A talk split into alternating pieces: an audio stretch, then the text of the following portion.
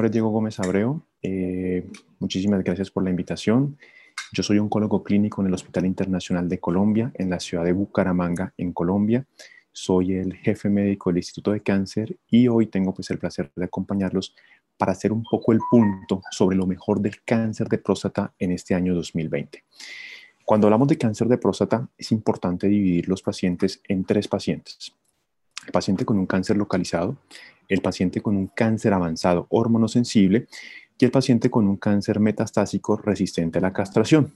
Y obviamente dentro de ese grupo también es importante meter las novedades que salieron este año. Entonces, al centrarnos en el paciente de cáncer localizado, nos llamó la atención este año que empezamos a ver tratamientos de, cirugía. Los urólogos fueron bastante activos y nos sacaron, eh, nos sacaron muchos estudios en cuanto al lugar o el puesto que tenía el vaciamiento ganglionar de rescate dentro de la recidiva ganglionar post-prostatectomía radical. Entonces vimos un estudio retrospectivo de 189 pacientes que nos mostró pacientes con recidiva posterior a la prostatectomía radical, eh, pero eran recidivas digamos, a nivel ganglionar únicas, documentadas en su gran mayoría por PET-colina o, o por PET-PSMA. Esos fueron pacientes que estuvieron tratados con vaciamiento ganglionar entre el 2002 y el 2011. El análisis miró la mortalidad específica, la mortalidad global, y en esos pacientes era muy importante la recidiva bioquímica y clínica. Eh, supremamente importante, como en todo paciente de cáncer de próstata, la sobrevida sin hormonoterapia. Entonces queríamos ver realmente qué impacto tenía este rescate quirúrgico para demorar la llegada a una hormonoterapia. El seguimiento de los pacientes fue 87 meses, que personalmente no parece muy largo. Eh, Importante ver que la sobrevida sin recidiva clínica a 10 años fue del 31%, la sobrevida sin recidiva bioquímica a 10 años fue del 11%, 145 de los 189 pacientes del estudio estaban en hormonoterapia después de la cirugía de rescate. La sobrevida específica a 10 años fue de un 66%. ¿Cuál es el problema de ese estudio? Eh, una población muy heterogénea. 61% de los pacientes estaban en radioterapia después de la cirugía, 60% estaban en hormonoterapia después de la cirugía, 81% eh, se hicieron del, diagnóstico de estas progresiones fueron hechos con PET-colina, pues cuando todos sabemos que es mucho mejor los, la sensibilidad del PET-PSMA que la del PET-colina. 24% de los pacientes tenían ganglios que eran extrapelvianos, lo que nos genera la duda es si realmente son pacientes con enfermedad localmente avanzada o son pacientes ya metastásicos. Los estudios que están en curso, que pueden realmente ayudarnos a solucionar un poco la duda, son dos que están en este momento. Tenemos el oligopelvis 2, que es un fase 3 de hormonoterapia intermitente más o menos radioterapia pélvica de rescate dentro de la recidiva oligometastásica ganglionar. También tenemos el, el PIS 5 STOR, que es un fase 2 que muestra la hormonoterapia por seis meses y el, más o menos el tratamiento de las metástasis con radioterapia o vaciamiento. Entonces, pueden ser estudios que realmente nos ayuden a complementar un poco la situación. Otros estudios está el Oriol, que es un fase 2 multicéntrico, 54 pacientes. En ese estudio se cogían pacientes que posterior al tratamiento local presentaban una recidiva con una a tres metástasis. Los pacientes eran randomizados en dos grupos, un grupo de radioterapia esterotásica versus vigilancia. El criterio principal era la sobrevida sin progresión a seis meses. Se miraba la PSA, pues, los criterios radiológicos, la parte clínica y sobre todo, pues como en todo estudio de próstata, la importancia de mirar el inicio de la hormono después. Eh, criterios secundarios de este estudio nos mostraba la toxicidad de la radio, el control local a seis meses, el manejo del dolor, de la calidad de vida, que obviamente había una cuestión que era muy importante, que era la concordancia de imágenes estándares versus las imágenes del PET-PSMA. Los resultados mostraron a seis meses, es una diferencia de un 19 contra un 61% en la progresión, una superioridad de la sobrevida libre de progresión, eh, menos de nuevas lesiones a seis meses vistas por el PET-PSMA. Es decir, en conclusión, parece que la incorporación de la radioterapia estereotásica en estos pacientes nos permite tener unas mejores, mejores tasas de sobrevida libre de progresión y al final pues muestra mejores resultados en comparación a la simple vigilancia. Otro estudio es el estudio STOM, que es un fase 2 de 62 pacientes, donde se miraba y lo que nos mostraron este año que fue las recidivas posteriores a tratamiento local. Entonces, eh, pacientes que hacen recidiva a nivel ganglionar o metastásica, máximo tres sitios de metástasis extracranianos, siempre vistos por PET colina en este caso, y se randomizaban entre vigilancia y el tratamiento de las metástasis, ya fuera con cirugía o con radioterapia. Criterio principal, la sobrevida sin hormonoterapia. Eh, insisto, obviamente el punto es acá muy claro. En los pacientes de cáncer de próstata queremos saber cuánto nos vamos a demorar en pasar a esa línea de hormonoterapia. Y criterio secundario era la sobrevida sin resistencia a la castración. Los resultados al final muestran una sobrevida de 5 años sin hormonoterapia de un 34% versus un 8% en el brazo control y la sobrevida sin resistencia a la castración de un 76 versus un 53% en el brazo control. Entonces nos da la impresión de que los tratamientos locales pues, pueden influenciar un poco y pueden tratar de demorarnos la llegada en estos pacientes de un uso de hormonoterapia. El tratamiento del tumor primario dentro del cáncer oligometastásico fue una de las cosas que, de las que más se habló en este 2020. El racional es claro, eh, siempre queremos asumir que el control del tumor primario permite enlentecer la progresión dentro de los cánceres de próstata metastásico. Eh, este año pues tocamos un poco los resultados del estudio Stampede 2018. Ustedes saben, es un fase 3 de 2.061 pacientes que fueron randomizados entre hormonoterapia, más o menos docetacel, más o menos radioterapia local el criterio principal era la sobrevida global, criterio secundario la sobrevida sin progresión, sin metástasis y sin síntomas locales específicos. Esos pacientes estaban divididos en un grupo de bajo y de alto volumen metastásico, muy homogéneos todas las características. Realmente no se vio que hubiese un beneficio en la sobrevida global sobre la población total, eh, mejor sobrevida sin escape local y parece que pues, los resultados son mejores para el grupo de volumen bajo. En ESMO 2020 presentaron también el estudio, el BODAI, que es un fase 2 de 200 pacientes, donde se randomizaron uno a uno los pacientes entre hormonoterapia y prostatectomía eh, o radioterapia si la cirugía no era posible, máximo 5 metástasis óseas o ganglionares extrapelvianas.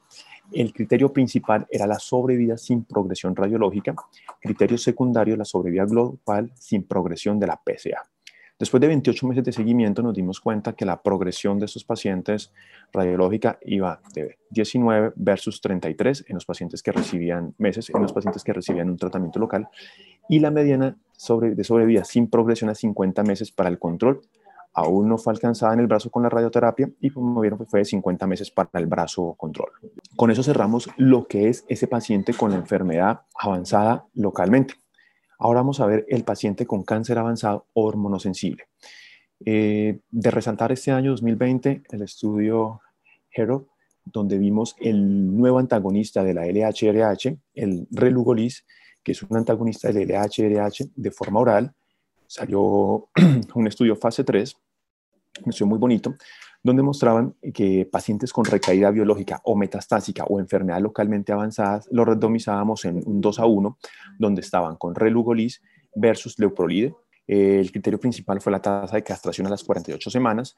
El perfil de seguridad fue muy similar en ambos, en ambos brazos, 96.7% de castración a la semana 48 fue superior a la de leuprolide y las tasas de respuesta de la PSA el día 15 fueron superiores en el brazo del relugolis. La tasa de respuesta de castración profunda el día 15 igual fue superior. Y cuando el tratamiento se suspendía, la recuperación de la testosteronemia fue mucho más rápida en el brazo del relugolis, que fue de un 54% a los 90 días, contra un 3% en el brazo del leoprolide. Lo más importante de, de este medicamento, de pues, ver este nuevo antagonista de la LHRH, no solamente fue pues que los datos eran muy similares y de pronto un poquito mejores o más cómodo el, que el Loprolide, sino es la cuestión de que teníamos un tratamiento oral, lo que pues pronto genera una adherencia un poco más interesante, y sobre todo que había una reducción del 54% del riesgo de complicaciones cardiovasculares severas, tanto infartos, accidentes cerebrovasculares, entre todo lo que puede existir. Mm, dentro de este grupo también pues, eh, se aprovechó el 2020 para hacer actualizaciones de, de este estudio Stampede, que pues cada día nos saca más, más datos y nos muestra realmente la importancia de esos estudios grandes. En el estudio Stampede se miró la comparación este año de la calidad de vida entre la viraterona y el docetacel. Creo que no era para nadie ninguna sorpresa que el análisis mostró una mejor calidad de vida en el brazo de viraterona. Las diferencias fueron obviamente mucho más marcadas en el primer año de tratamiento, persistían en un segundo año, pero era mucho más modesta la diferencia. También con Stampede se vio la actualización de datos en la parte de sobrevida global. Eh, este fase 3, que todos conocen, pacientes de cáncer de próstata, hormonosensible, metastásico de nuevo, donde teníamos pacientes con acetato de abiraterona más prednisona versus el tratamiento estándar, eh, en un total más de mil pacientes. La mediana de seguimiento fue de 6.1 años, 3.3 años para el primer análisis. El tratamiento estándar nos mostró una mediana de sobrevida de 3.8 años. Eh, el brazo pues, con abiraterone la superó y fue de 6.6 años. En ASCO 2020 se presentaron resultados también de las comparaciones, digamos que indirectas, que se hicieron entre el estudio Spartan, que es con apalutamida, el estudio Prosper, que es con ensalutamida, y el estudio Aramis, que es con darolutamida. Eh, Estoy totalmente de acuerdo en que siempre es una discusión bastante interesante el ver si vale o no la pena comparar de manera indirecta esos estudios que pues tienen diseños muy similares, pero que realmente no, no es justo que lo hagamos. Pero creo que indirectamente todos terminamos haciendo esto y de esa manera podemos sacar conclusiones bastante interesantes para nuestra práctica clínica. A, a grosso modo, los tres estudios son muy similares al compararlos indirectamente, pero lo interesante es ver que en el estudio Aramis, del estudio de la darolutamida, parece tener un perfil de toxicidad mucho más manejable que los otros dos moléculas en cuanto a la parte de fatiga, hipertensión y RAS. Eh, los resultados actuales mostraron una sobrevida sin metástasis que fue pues, bastante interesante. En el estudio Spartan con la apalutamida de 40.5 meses versus 16.2 meses en comparación al brazo control. El Prosper con ensalutamida de 36.6 meses versus 14.7 y en el estudio Aramis, la darolutamida mostró una sobrevida de 40.4 meses versus 18.4. En el Prosper también vimos este 2020, en los datos que se presentaban, que el tiempo antes de la administración de otro tratamiento, eh, la mediana fue 66.7 meses para ensalutamida versus 19.1 meses placebo.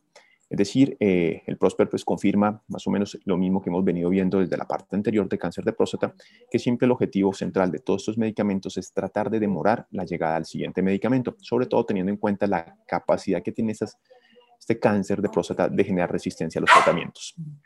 En el Spartan, el análisis inicial mostró la mejoría de la sobrevida sin progresión que pasó de 40.5 meses con apalutamida de mediana versus 16.2 meses con el placebo. Con esto cerramos este grupo de de pacientes de cáncer de próstata con enfermedad avanzada, hormonos sensibles, y nos centramos ahorita realmente en lo que es el cáncer de próstata resistente a la castración. Eh, llamó la atención de todos el estudio CAR. Yo creo que era un estudio que todos estábamos esperando, porque es una cuestión que nos genera la duda todo el tiempo, ¿no? El saber si realmente podemos volver a introducir medicamentos como la viraterona o la ensalutamida después de haberlos usado eh, antes del docetacel. Entonces, el estudio CAR teníamos un estudio abierto randomizado de cabazitacel versus abiraterona o ensalutamida dentro del cáncer de próstata resistente a la castración. Un estudio multicéntrico, 255 pacientes, ingresaron pacientes de noviembre del 2015 a noviembre del 2018, pacientes ya tratados quienes progresaron en menos de 12 meses a un tratamiento con abiraterona o ensalutamida y que recibieron docetacel. Entonces, reciben aviraterona, ensalutamida, progresan rápidamente en menos de un año, pasan al docetacel y luego esos pacientes se van a randomizar en el grupo uno a uno entre cabazitacel o aviraterona ensalutamida en función a lo que habían recibido previamente. El endpoint de este estudio era la sobrevida libre de progresión. Como objetivos secundarios estaba la sobrevida global y de respuesta de la PSA. En ASCO 2020 se mostró que los dos grupos de esos pacientes de más de 70 años y de menos de 70 años, realmente pues no hay ningún beneficio en cuanto al uso de la viraterona o ensalutamida después de haberlos utilizado previamente. Entonces, en los pacientes mayores de 70 años, el cabazitacel mostró una sobrevida libre progresión de 8.2 meses versus 4.5 meses de la aviraterona o de la ensalutamida. En los pacientes de más de 70 años se vio que la sobrevida libre de progresión fue de 7.4 meses en el brazo de cabazitacel versus 3.2 meses en el brazo de la viraterona o ensalutamida. Otro estudio que marca, digamos que el futuro y que de pronto nos dejó a todos un gusto muy interesante y que nos despierta un interés y estamos todos esperando ese fase 3 es el estudio TERA. Eh, fue un fase 2 randomizado de lutecio PSMA 617, teranóstico versus cabazitacel. Todos lo han presentado como una radiometabólica, parece ser un tratamiento bastante innovador y bastante interesante para estos pacientes en esto que sería una tercera, tercera línea. Eh, pacientes con cáncer de próstata metastásico resistentes a la castración posterior al 2Z0. 200 pacientes se randomizaron uno a uno en 11 sitios en Australia para usted ser entre el grupo control, que era cabazitacel, y el brazo experimental, que era lutecio PSMA 617. Miraban la respuesta biológica, el lutecio PSMA 617 logró una respuesta biológica en 66%, el cabazitacel logró una respuesta biológica en el 37%, y el perfil de toxicidad del lutecio pues, fue bastante aceptable y pues, muy manejable. dentro de este grupo de pacientes también fue, y cabe la pena resaltar, el estudio Profound, que es un fase 2 que evaluaba el uso del olaparib versus ensalutamida o abiraterone dentro de los cánceres con alteraciones génicas implicados en la reparación del DNA. 20% de los pacientes con cáncer de próstata tienen una mutación germinal o somática de un gen implicado dentro de la reparación del DNA. Lo más frecuentes son, lo más de estas alteraciones son las de BRCA2, BRCA1, ATM, también están CDK12, CHEK2, entre otras. Los pacientes se randomizaban primero en dos cohortes. En los que tenían las cohorte A eran los pacientes que estaban con las mutaciones más frecuentes, que son BRCA1, BRCA2 y ATM. Y en la, en la otra cohorte estaban las otras alteraciones. Cada cohorte se randomizó en un 2 a 1 entre ensalutamida o abiraterone versus olaparib. La sobrevida global mostró que la cohorte A, es decir, donde estaban las mutaciones más frecuentes, eh, era de 19.1 meses para olaparib versus 14.7 meses para ensalutamida o abiraterone. En la cohorte B, que es donde están las mutaciones menos frecuentes, el olaparib pues, tuvo una sobrevida de 14.1 meses versus 11.5 meses para el brazo control. La tolerancia fue bastante aceptable en ambos brazos. Eh, realmente, pues el olaparib es un medicamento que estamos viendo que tiene un uso interesante en cáncer de próstata en cierto grupo de pacientes y pues para los oncólogos ya el haberlo utilizado en otras patologías les permite pues manejar fácilmente las toxicidades de este medicamento. Ya para cerrar tenemos el estudio Ipatential 150 que es un fase 3 randomizado comparando ipatacertib más aviraterone versus el placebo más aviraterone dentro del cáncer de próstata metastásico a la resistente a la castración. Entonces, en el estudio Ipatential 150 vamos a revisar el ipatacertib, que es un inhibidor de AKT. 40, eh, entre 40 y 50% de los pacientes con cáncer de próstata metastásico resistente a la castración presentan pérdida de PTEN. Entonces, la, digamos que la, el análisis y la racional de este estudio era ver en esos pacientes el beneficio de los inhibidores de AKT. Los pacientes se randomizaron en, pues, eran primero pacientes sin tratamiento previo, eh, más de mil pacientes, más de 1101 pacientes, en dos brazos, ipatacertib más aviraterona versus placebo más aviraterona. La sobrevida sin progresión en los pacientes con pérdida de PETEN fue de 18.5 meses en el brazo experimental y 16.5 en el brazo control. En toda la población, sin importar el estado de PETEN, ya los datos cambiaban. La mediana del brazo experimental fue de 19.2 meses versus 16.6 meses en el brazo control. En sobrevida global, las curvas se sobreponen. Realmente, realmente, pues parece que la pérdida de PTN muestra que puede haber un ligero beneficio de ipatacertib, pero por el momento no, no, no es claro. No hay un impacto realmente en la sobrevida global y pues, mm, aunque estadísticamente pueden haber unos datos que favorezcan el uso del AKT, creo que las diferencias son muy cortas y la toxicidad que se gana el paciente por el inhibidor de AKT sí es bastante importante, que aumenta lo que son las diarreas, el RAS, la elevación de las pruebas de función hepática y creo que aún el beneficio es bastante cuestionable. Creo que tenemos que esperar un poco más y ver realmente la evolución de estos medicamentos en el cáncer de próstata. Eh, en cuanto a la inmunoterapia, que creo que es algo que todos esperamos siempre ansiosamente, en vista de los buenos resultados en otras patologías, el 2020 pues, nos deja claro que el cáncer de próstata sigue siendo un tumor frío. Eh, de pronto aún la inmunoterapia no ha tenido esa entrada que todos esperamos, pero creo que hay que darle un poco más de tiempo y ver las combinaciones como una estrategia bastante interesante. Bueno, eso es lo que tenía para, para el día de hoy. O sea, fue, digamos que la síntesis de este 2020 en el manejo del cáncer de próstata. Creo que para los que nos gusta la oncología pues fue un año bastante interesante y bastante movido y quedan sobre el papel muchos estudios de los cuales esperamos resultados un poco más maduros más adelante. Entonces, muchísimas gracias y bueno, espero verlos en otra oportunidad.